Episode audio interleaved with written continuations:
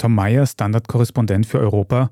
Nach dem Hamas-Angriff auf Israel, bei dem sehr viele Israelis ums Leben gekommen sind, gibt es auch in Europa erhöhte Sicherheitsvorkehrungen für jüdische Einrichtungen. Es herrscht Angst, dass Antisemitismus wieder zunimmt. Würdest du sagen, dass sich die jüdische Community in Europa noch sicher fühlen kann?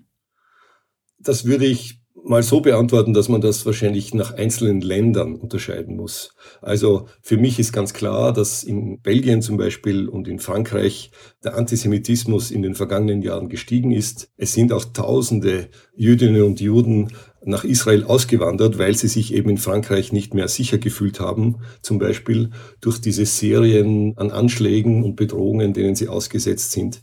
In Belgien haben wir jahrelang nach den Anschlägen damit gelebt, dass jüdische Einrichtungen von schwer bewaffneten Soldaten und Polizisten geschützt wurden. Und das ist auch bis heute noch so. Also um das auch ganz persönlich zu beantworten, ganz in der Nähe meiner Wohnung in Brüssel ist bis vor ein paar Jahren ein Armee-Lastwagen gestanden, besetzt mit vier schwer bewaffneten Soldaten, die eine Infrastruktureinrichtung bewacht haben und auch ein jüdisches Haus ganz in der Nähe. Also das ist sozusagen ein Faktum, das nicht zu bestreiten ist. Man kann nicht sagen, dass man diesen wachsenden Antisemitismus und diese Bedrohung von Jüdinnen und Juden in Europa nicht gesehen hat. Wenngleich, wie gesagt, das wahrscheinlich in manchen Ländern nicht so stark ist.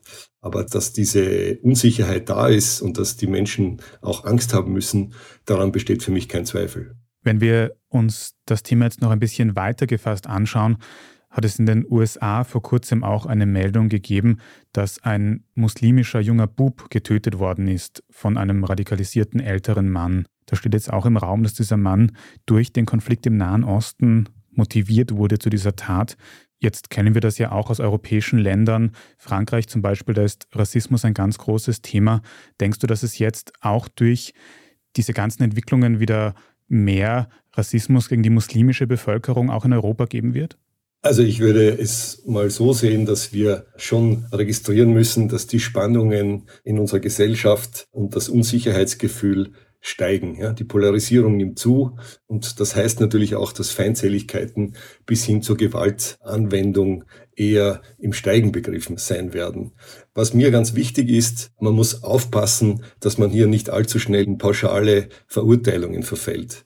Man kann nicht sagen, dass die Muslime oder die Israelis oder was auch immer alle kollektiv für irgendetwas verantwortlich sind. Wir sprechen hier von Terroristen. Das sind Leute, die unter dem Vorwand der Religion politische Ziele verfolgen mit aller Härte. Ihr Ziel ist es, um beim Nahostkonflikt zu bleiben, Israel von der Landkarte zu tilgen und Juden umzubringen. Das ist auch erklärt so. Aber umso vorsichtiger muss man sein, dass man hier kollektiv alle Palästinenser beschuldigt oder gar die arabische Welt in dieser Richtung tätig zu sein. Und was mir auch wichtig ist in dem Zusammenhang ist zu sagen, und das sieht man in Belgien auch sehr gut, wo ja der Anteil der muslimischen Bevölkerung aufgrund der Geschichte sehr hoch ist, es gibt eine sehr, sehr große, die überwiegende Zahl von Menschen, von Belgiern, Muslimen, die diese Gewalttaten aufs Schärfste verurteilen. Man hat das auch schon bei den großen Anschlägen 2016 gesehen. Da gibt es einfach ganz klare öffentliche Aussagen. Da gibt es Demonstrationen, wo die Menschen zusammenhalten und sagen, wir lassen uns unsere Stadt oder unser Land von solchen radikalen Kräften und von solchen Mördern nicht wegnehmen.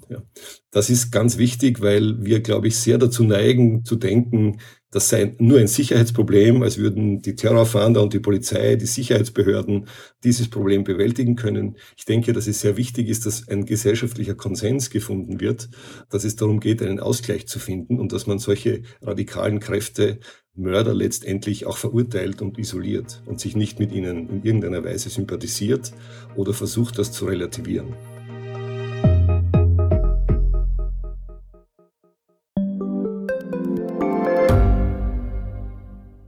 Gibt es außerirdisches Leben? Haben Tiere ein Bewusstsein? Können wir durch die Zeit reisen?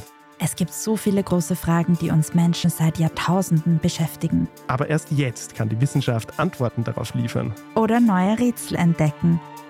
Ich bin Tanja Traxler. Und ich bin David Rennert. Im Standard-Podcast Rätsel der Wissenschaft gehen wir großen Fragen der Menschheit auf die Spur. Wir fragen Wissenschaftlerinnen, was in schwarzen Löchern passiert wo die Aliens bleiben und die Fusionskraftwerke und wo die Mathematik an ihre Grenzen stößt.